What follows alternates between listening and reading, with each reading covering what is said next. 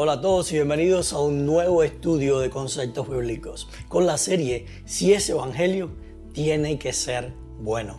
Sin embargo, antes de comenzar a adentrarnos en el estudio de hoy, quiero invitarte a apoyar este ministerio si crees que ha sido de bendición para ti o que puede ser de bendición para alguien más.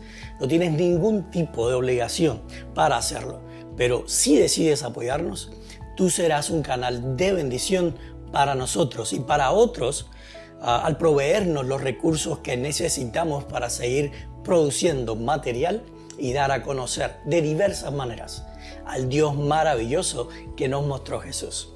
En la descripción de este video, así como en la pantalla, vas a encontrar algunas maneras en las que puedes hacernos llegar tu donación. También lo puedes hacer directamente desde nuestro canal de YouTube comprando un super thanks o un super gracias.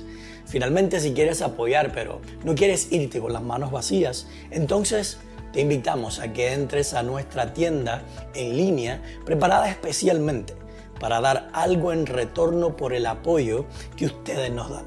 Ahí puedes adquirir camisetas, bolsas, tazas y más productos que te pueden ser útil en el diario vivir y también con un mensaje especial para compartirlo con alguien que quieras.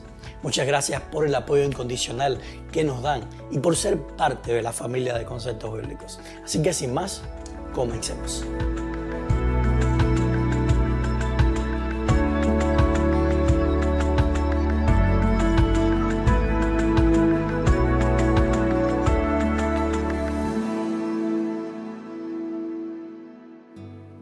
El título de esta semana es Atrapados en la tibieza. Quizás esto pueda parecer paradójico, pero el único estado que nos mantiene atrapados en una prisión o en un callejón sin salidas es el estado de tibieza.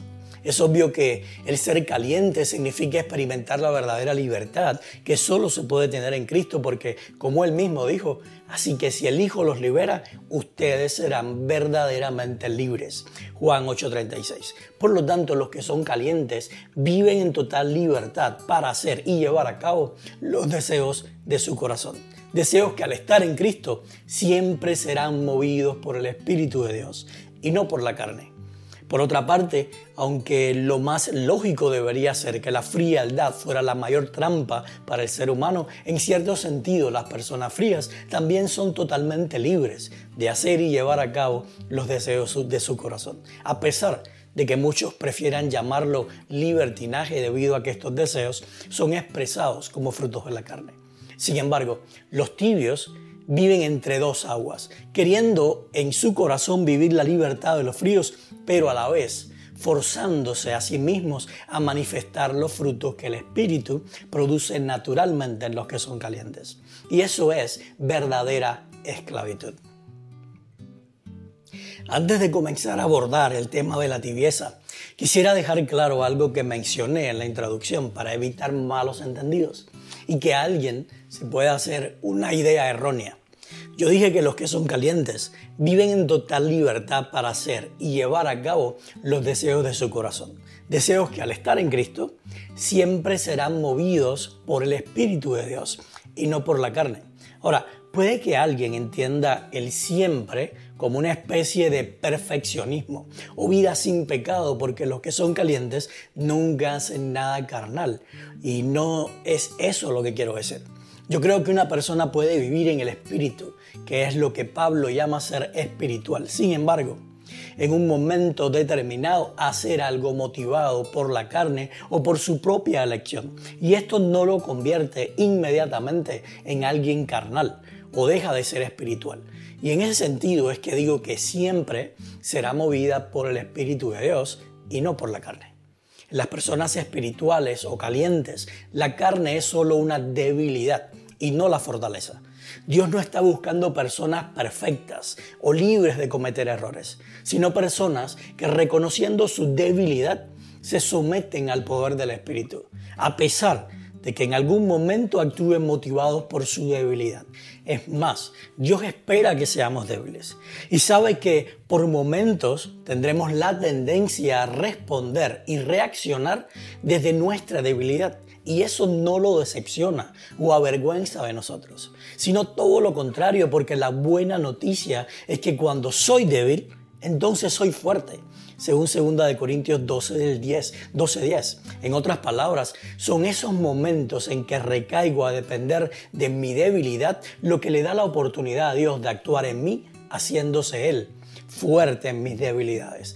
Así que decimos como Pablo, es por esto que me deleito, me complazco, me, rego, me regocijo en mis debilidades. Segunda de Corintios 12:10. Recuerden que estamos aprendiendo a ver un evangelio desvestido de preconceptos, tabúes y estereotipos humanos y religiosos. Así que, una vez aclarado esto, vamos a seguir con el tema de hoy, que es la tibieza. La semana pasada, en la sección del bonus de la semana, vimos dos ejemplos de tibieza. Uno fue la higuera estéril, pero que aparentaba lo contrario, y el otro fue el hombre en su caída. Ahora, quiero destacar un detalle más sobre la caída del hombre en pecado y las consecuencias de entrar en este estado de tibieza. Así que si no has visto el estudio 2, por favor, para inmediatamente este video y vea el de la semana anterior primero.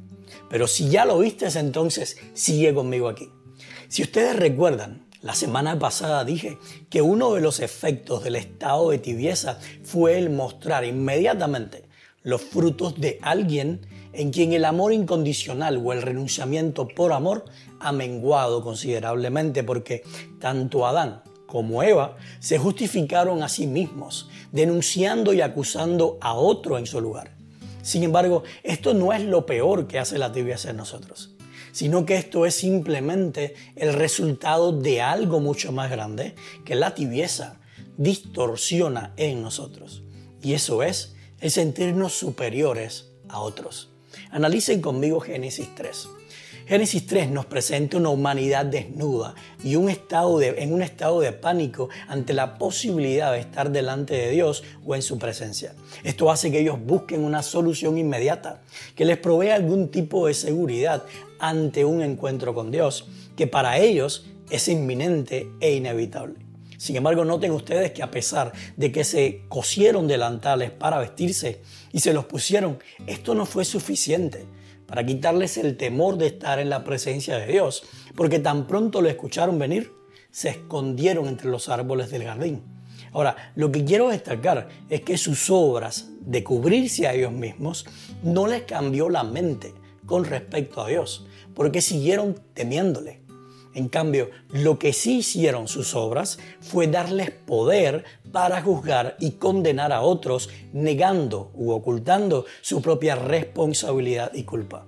Génesis 3 nunca nos presenta un Adán y una Eva que asumen su responsabilidad y reconocen su culpa, y mucho menos nos presenta un Adán y Eva que sienten la necesidad de ser vestidos o sanados porque esa es la prisión en la que nos atrapa la tibieza el sentir que no tenemos necesidad de nada, porque ya tenemos o alcanzamos todo lo que podríamos necesitar. Y yo te pregunto, ¿te parece familiar el patrón que presenta Génesis 3? Si perteneces o has pertenecido a alguna comunidad de fe o denominación religiosa, te pido que analices las siguientes preguntas. ¿Es usual o poco probable encontrar en las iglesias a personas desnudas y en estado de pánico ante la posibilidad de estar delante de Dios o en su presencia? ¿Cuántas personas que pertenecen a una denominación religiosa crees que se sentirán listas para pasar delante de Dios? ¿Cuántas personas en las religiones viven en ansiedad constante porque no se sienten listas y tienen que prepararse ante el inminente e inevitable juicio de Dios. ¿Cuántas veces has escuchado poner el obedecer los mandamientos, el devolver los diezmos y dar ofrendas y el hacer obras de caridad y misión como aseguranzas para estar delante de Dios y para tener su agrado? ¿Cuántas veces has visto que los que más obras hacen son los que se sienten con mayor autoridad y derecho de denunciar, juzgar y condenar los pecados de otros, pero no los suyos? Ahora, cambiemos el sentido de las preguntas por un momento porque quizás no se trata de cuántas veces has visto a otros hacer, sino de cuántas veces has sido tú el que por obedecer los mandamientos, devolver los diezmos y hacer obras de caridad y misión, te has sentido con la autoridad y el derecho de denunciar, juzgar y condenar los pecados de otros, pero no los tuyos propios. ¿O cuántas veces, a pesar de pertenecer a una denominación religiosa y ser fiel a todo lo que ésta enseña, te has sentido desnudo y con pánico de estar en la presencia de Dios? ¿Cuántas veces el inminente e inevitable juicio de Dios te hace ah, estar ansioso porque no estás preparado aún? ¿Será que estamos viviendo atrapados en la tibieza y en la aparente seguridad que ésta nos da sin sentir la necesidad de ser vestidos o sanados por Dios porque creemos que son otros los que tienen necesidad de vestido o sanación? ¿Será que las religiones de alguna manera fomentan este estado de tibieza? Mateo 1.21 dice, María tendrá un hijo y lo llamarán Jesús, porque él salvará a su pueblo de sus pecados. Desde la caída del hombre hemos visto que el pecado nos desviste del fuego del amor incondicional de Dios o de vivir bajo los principios del renunciamiento por amor, para dejarnos completamente desnudos y por ende fríos debido al egoísmo de vivir para nosotros mismos. Por lo tanto, cuando el ángel anunció a José de que Jesús venía a salvarnos de nuestros pecados en realidad. Podemos entenderlo como que Jesús vino a sanarnos o a llenarnos el tanque del amor de Dios. Ese amor incondicional que renuncia a todo por amor a los demás y que es la única fuente de calor que nos libra de quedar completamente congelados. En otras palabras, Jesús es la solución para lo frío que vivimos infectados por el virus del pecado. Y al final somos todos. Sin embargo, la tibieza es como una jaula voluntaria en la que el hombre se mete cortándole el acceso a Jesús para poder sanarnos. Necesitamos entender que el tibio no está un paso más cerca que el frío para ser caliente, sino todo lo contrario. El frío está muchísimo más cerca de ser caliente que una persona tibia, porque, como ya he dicho anteriormente, el frío es coherente con su condición. Sin embargo, lo más paradójico de todo esto es que los tibios son personas tan necesitadas y rotas como los fríos. Son los que en sus obras los lleva a ignorarlos o negarlos. Escucha lo que sigue diciendo Jesús a la iglesia de la Odisea sobre su condición de tibieza. Tú dices, soy rico, tengo lo que deseo, no necesito nada. Y no te das cuenta de que eres un infeliz, un miserable, pobre, ciego y desnudo. Apocalipsis 3:17. Ahora analicemos detenidamente estas palabras. Lo primero que podemos ver es que las personas tibias viven una realidad ficticia, o más bien engañosa, porque niega su verdadera situación o condición. Jesús les dice que la verdadera condición de ellos es todo lo contrario a lo que aparentan o dicen ser. Es exactamente igual a lo que pasaba con la higuera estéril que Jesús se encontró junto al camino.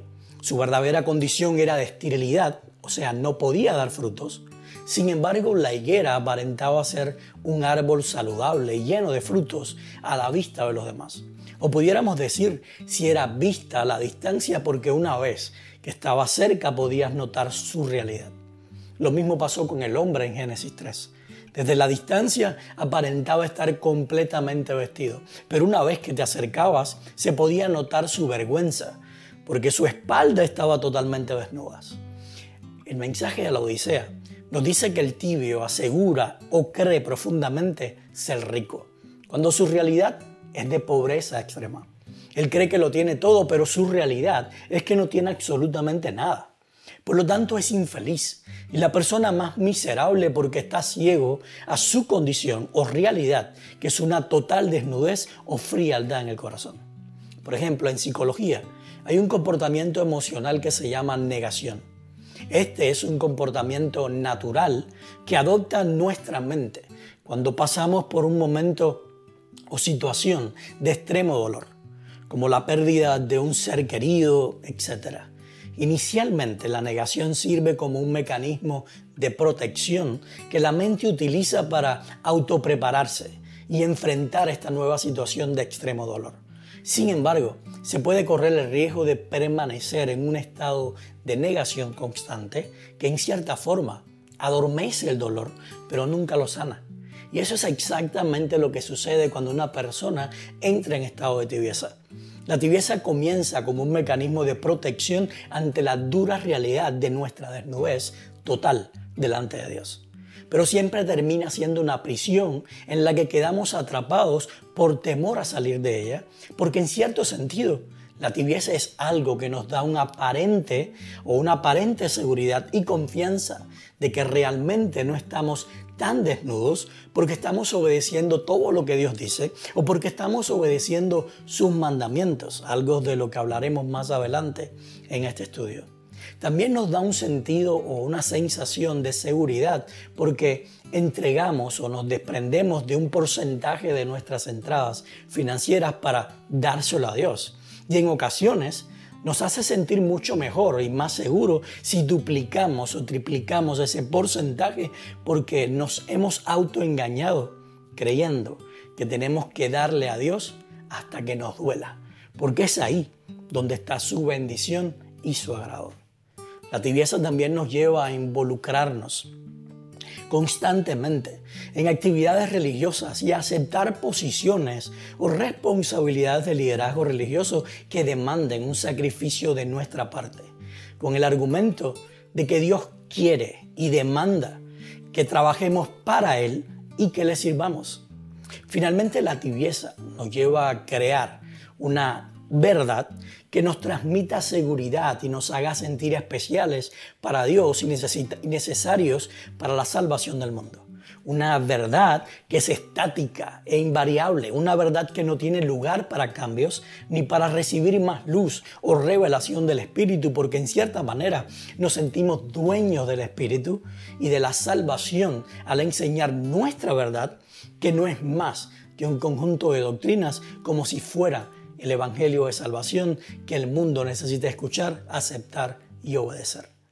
Finalmente son todas estas obras o cosas que hacen y se obedecen las que dan ese falso sentimiento de seguridad y protección que hace a una persona permanecer indefinidamente en la tibieza, porque salir de ella implica un reconocimiento de su desnudez o de su incapacidad para poder vestirse a sí mismo. Y yo te pregunto, Lee Lucas 15 del 11 al 32. ¿Qué condición crees que tenían ambos hijos mientras vivían en la casa del padre? ¿Caliente, tibia o fría? ¿A qué condición crees que pasó el hijo menor al irse lejos de la casa del padre? ¿Caliente, tibia o fría? ¿De qué condición crees que fue salvado el hijo menor cuando en su regreso a casa el padre salió a su encuentro? ¿Caliente, tibia o fría? ¿Qué condición pasó a tener el hijo menor? Después de ese encuentro con el Padre? ¿Caliente, tibia o fría? ¿En qué condición crees que permaneció el hijo mayor durante la ida y regreso de su hermano? ¿Una condición caliente, tibia o fría? ¿Cuál de los dos hermanos fue sanado, fue vestido, fue rico, fue feliz y pudo ver al Padre como realmente era? Ahora, ¿cuál de los dos hermanos se creía rico y sin necesidad de nada mientras su realidad decía que era infeliz, miserable, pobre, ciego y desnudo? ¿Te das cuenta que la tibieza es lo que más nos aleja de nuestro Padre que está en los cielos, mientras que la frialdad nos acerca mucho más a la salvación de Dios? Por otra parte, ¿te das cuenta de cómo nuestro Padre que está en los cielos nunca abandona a sus hijos sin importar, sin importar que estén en frío o en tibieza. La parábola de Lucas 15, del 11 al 32, nos muestra el amor incondicional de Dios, tanto para los fríos como para los tibios, pero a la vez nos presenta de una manera bien clara el inmenso contraste entre ser fríos y ser tibios. Ahora, algo que me llama muchísimo la atención de este contraste presentado por la parábola es cómo la tibieza nos hace creer con la autoridad de exigirle a Dios que haga lo que nosotros le pedimos. Por ejemplo, primeramente encontramos que el hijo menor, en su condición de tibieza, le exige al padre que le dé todo lo, lo que respondía. Y esto es exactamente lo que hace nuestras obras humanas.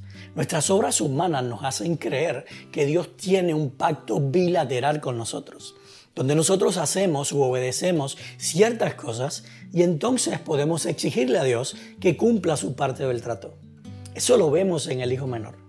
Y luego al final de la parábola lo vemos reflejado en la actitud del hijo mayor. Número uno, porque se enoja de que el padre haya recibido de vuelta a su hijo menor, quien es también su hermano, pero él lo niega por completo.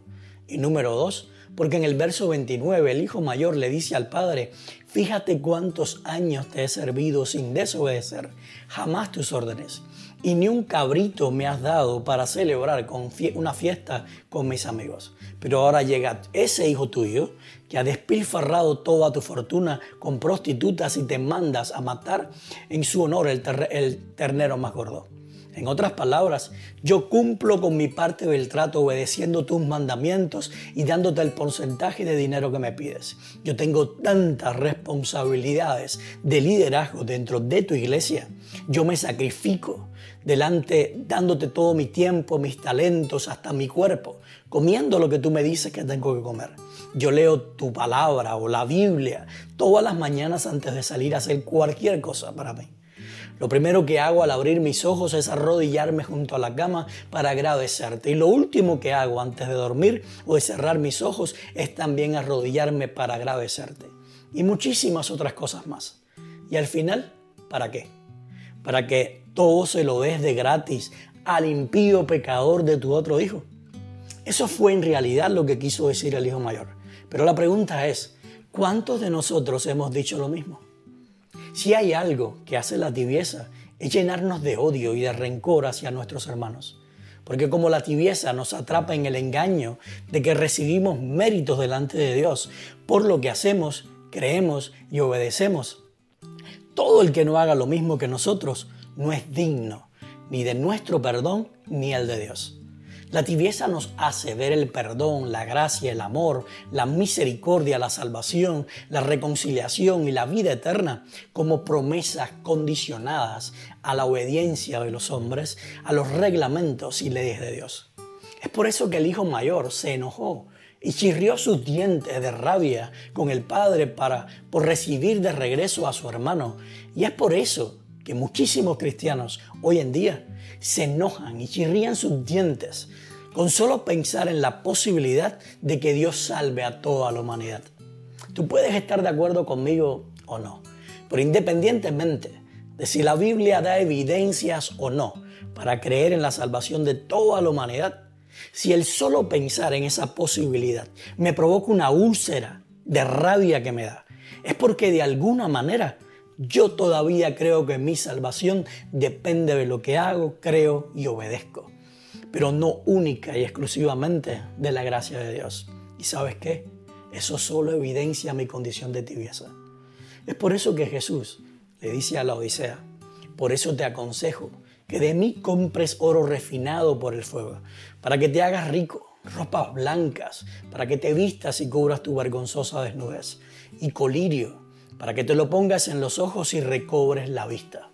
En otras palabras, nada de lo que tú haces o dejas de hacer, nada de lo que crees, de lo que das, comes, te pones, guardas o obedeces, te sirve para nada con respecto a las dádivas de Dios, que son su amor, su gracia, su perdón, su misericordia, etcétera, etcétera. En cambio, para lo único que te sirven, todas esas cosas que haces o dejas de hacer, que crees, que das, que comes, te pones y obedeces, es para engrandecer tu orgullo y para permanecer atrapado o atrapada en una prisión que construiste para ti y que se llama tibieza. Pablo dijo en Romanos 11:29, porque las dádivas de Dios son irrevocables, como lo es también su llamamiento. ¿Sabes qué es una dádiva? Es un regalo y los regalos no se cobran ni se condicionan a nada. De lo contrario, dejan de ser regalos para convertirse en un pago. El amor, la gracia, la salvación, el perdón, la reconciliación, la resurrección y todas las cosas que Dios nos da son regalos, no pagos. Es por eso que son para todos y sin la necesidad de hacer algo para merecerlos. Eso sin contar que todos esos regalos vienen incluidos en un solo paquete o en un combo que se llama Jesucristo. Y lo mejor de todo es que Jesús fue dado para todo el mundo. Juan 3:16. Ahora hay otras, hay tres cosas fundamentales en las que la religión nos ha engañado para hacernos sentir importantes o con algún tipo de mérito con respecto a los demás. Número uno, que tenemos que aceptar el regalo Y aquí incluimos algo que hemos llamado libre albedrío. Hoy no voy a hablar sobre el libre albedrío en sí. Eso será un tema completo que estudiaremos más adelante. Pero lo que sí quiero dejar contigo es que no hay un solo lugar en toda la Biblia que diga que tenemos que aceptar a Jesucristo como el regalo de Dios para nosotros. Jesús nunca le dijo a alguien que tenía que aceptarlo para poder perdonarlo o sanarlo. Ni los apóstoles nunca le dijeron a alguna persona que necesitaba aceptar a Jesús como su Salvador personal para que entonces sus pecados fueran perdonados y tuviera salvación. Todo esto viene de las tradiciones religiosas medievales, pero no de Dios. Número dos, que somos salvos por gracia, pero para mantener el regalo de la salvación tenemos que hacer o dejar de hacer ciertas cosas. Creer en ciertas doctrinas, vestirse de determinada manera, comer solo ciertos alimentos, dar diezmo y ofrenda y obedecer los diez mandamientos. Tú me perdonas, pero desde el mismo momento en que le pones un pero detrás del regalo de la salvación, en ese momento la salvación dejó de ser por gracia o dejó de ser un regalo para convertirse en un pago. ¿Y sabes qué? Eso no es evangelio. Solamente nosotros que somos egoístas, controladores y mezquinos somos capaces de regalarle a nuestros hijos algo, pero con la condición de que lo cuide o lo use de la manera en que nosotros le decimos que tiene que usarlo. Eso no es regalo, eso es una distorsión de lo que significa regalo. Y lo hemos hecho aceptable en nosotros o en nuestros patrones de moralidad o lo que sea porque nos permite todavía tener cierta autoridad o control sobre aquello que hemos regalado. Dios no es como nosotros porque Dios es bueno y bueno siempre. Y número tres, que los regalos de Dios tienen fecha de caducidad o expiración, o que Dios nos los puede quitar si no cumplimos con sus requerimientos. Pablo dice, las dádivas de Dios son irrevocables.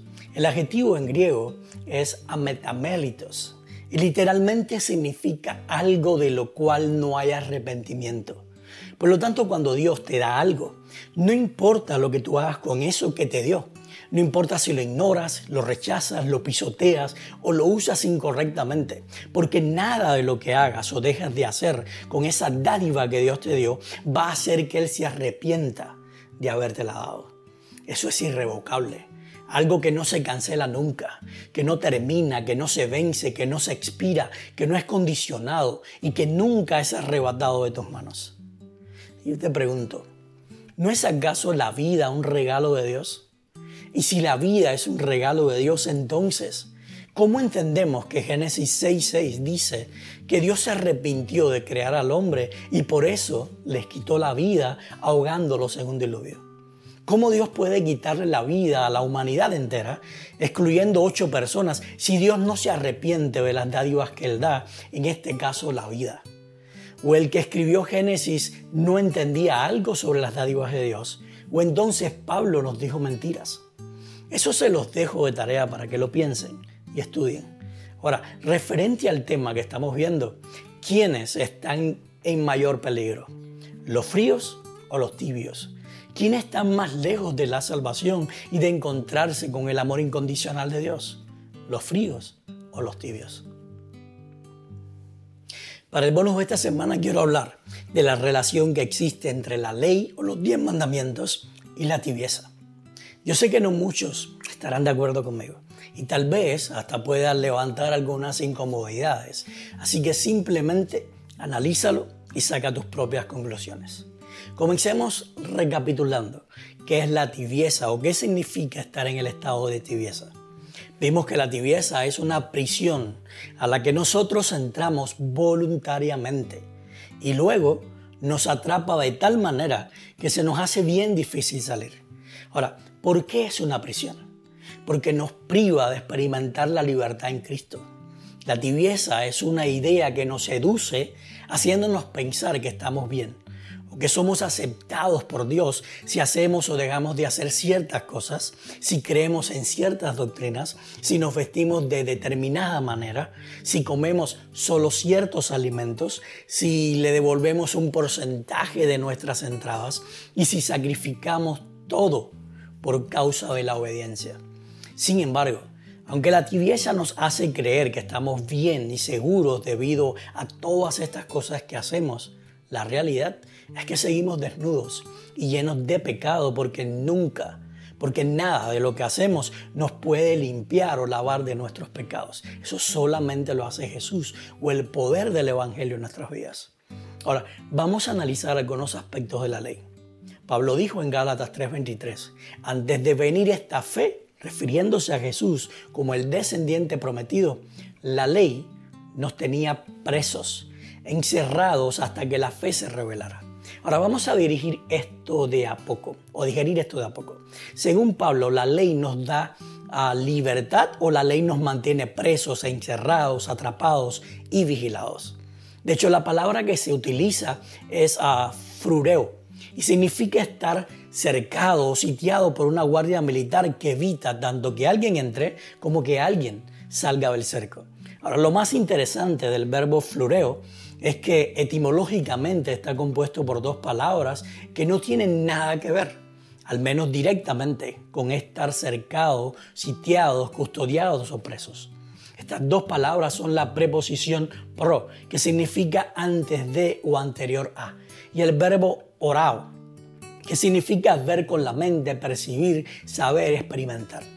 En otras palabras, si seguimos el desarrollo lógico que va llevando Pablo en Gálatas 3:23, lo que él estaba diciendo es que la ley o los diez mandamientos no son para que nosotros los guardemos, sino que son para que ellos nos guarden o nos contengan, cerquen y vigilen a nosotros hasta que podamos ver con la mente, percibir, conocer y experimentar a Jesús, el descendiente prometido. Esa es la función de la ley. Y en esa función, la ley es santa, justa y buena, según dice Romanos 7:12. Ahora, Pablo también dijo en 1 Corintios 15:56 que el aguijón de la muerte es el pecado y el poder del pecado es la ley. Así que una vez más vamos a digerir esto con calma. Primeramente, el aguijón de la muerte es el pecado. Pablo utiliza el aguijón como una metáfora para referirse a un arma mortal o un arma que es poderosa para destruir. Y esa arma de destrucción que la muerte utiliza es el pecado. Ahora quiero hacer un pequeño paréntesis, porque a buen entendedor con pocas palabras basta. Si nosotros decimos o asumimos la posición de que Dios mata y que matará a los pecadores en el futuro de la misma manera en que mató a los pecadores en el pasado por medio del diluvio, fuego, etc., entonces estamos diciendo que Dios utiliza el pecado como su arma mortal para destruir, porque Pablo está revelando algo bien claro, y es que el arma que utiliza la muerte es el pecado. Y si Dios es el causante de la muerte, entonces Dios también es el causante del pecado. Piénsalo, razónalo y saca tus conclusiones. Cierro el paréntesis. La palabra para pecado es hamartía, que significa literalmente errar o fallar al blanco, equivocarse, desviarse de la marca o del blanco. Por lo tanto, Pablo está diciendo que el arma poderosa que utiliza la muerte para destruirnos es el hacernos errar o fallar al blanco. Es por eso entonces que la segunda parte de su argumento dice que el poder del pecado es la ley. En otras palabras, es la existencia de la ley y el querer o tratar de obedecerla lo que nos hace constantemente errar o fallar al blanco. Y cada vez que fallamos o erramos al blanco, la muerte se apodera de nosotros. Es por eso que en el siguiente verso Pablo dice, pero gracias a Dios que nos da la victoria por medio de nuestro Señor Jesucristo. La victoria sobre la muerte no es por medio de la obediencia a la ley sino solamente por medio de Jesucristo. Porque nuestro Padre que está en los cielos, por su gracia y amor, nos hizo vencedores juntamente con Cristo. Romanos 8, del 31 al 37. Ahora, nos hemos autoconvencido al decirnos que aunque no somos salvos por la ley, sí necesitamos obedecerla por el hecho de que de ya haber sido salvos. Pero ¿sabes qué? Eso es precisamente lo que significa entrar y permanecer atrapados en el estado de tibieza. Número uno, porque ya Pablo nos advierte en Galatas 3 que la ley no fue dada para que la guardemos, sino para que ella nos guarde o nos controle a nosotros con, que, con un cerco hasta que pudiéramos ver, percibir, conocer y experimentar a Jesús mediante la fe. Y desde ese entonces seamos libres en Él. Y número dos, porque si decimos que ya Jesús nos salvó, nos liberó, entonces no tenemos que seguir aferrándonos a obedecer la ley, porque cada vez que tratamos de obedecer la ley o ser fiel a ella, erramos o fallamos al blanco. Por lo tanto, permanecemos en pecado y dándole el poder a la muerte de destruirnos. Pablo nos enseña que hay dos poderes, el poder del pecado, que es la ley o los diez mandamientos, y el poder del Evangelio, que es Jesucristo. La ley es ministerio de condenación y muerte, segunda de Corintios 3, del 6 al 11. Pero Jesucristo es ministerio de libertad y vida. Por lo tanto, ¿a cuál de los dos vas a servir? Si vives en Jesucristo, entonces ya no puedes vivir bajo la ley, cercado por la ley o con la necesidad de obedecer la ley, porque ahora vives bajo el cerco o el poder del Espíritu, el cual produce en ti su fruto, que es amor, gozo, paz, paciencia, benignidad, bondad, fe, mansedumbre y dominio propio. Y contra tales cosas, dice Pablo, no hay ley. Galatas 5 del 22 al 23. Hemos llegado al final del estudio de hoy y realmente espero que puedas analizar cada cosa que he dicho y estudiado contigo bajo la guía del Espíritu de Dios. Date la oportunidad de pensar fuera de la caja en donde la religión nos ha enseñado a meter a Dios. Date la oportunidad de dudar, de cuestionar, de investigar por ti mismo o por ti misma, abriendo siempre tus ojos para que veas lo que el Espíritu de Dios te quiere mostrar y abriendo también tus oídos para que escuches todo lo que Él te quiera decir. Antes de terminar, quiero simplemente aclarar que yo no estoy diciendo que todos los que pertenecen a una denominación religiosa son tibios. Eso sería deshonesto y falso. No hay nada de malo en congregarse en comunidades de fe que no busquen cortar tus alas, sino que siempre provean y acepten el crecimiento individual. Ahora, lo que yo sí digo, basado en todas las evidencias que la Biblia da, es que pertenecer a una religión y vivir una vida religiosa o basada en lo que la religión nos dice y nada más, aumenta considerablemente el riesgo de permanecer en la tibieza y demora indefinidamente el ser frío o caliente. Gracias por acompañarnos hoy. Te esperamos en el estudio número 4 de la serie Si ese Evangelio tiene que ser bueno, que llevará por título El carácter de la Odisea. Que Dios te bendiga y nos vemos la próxima semana.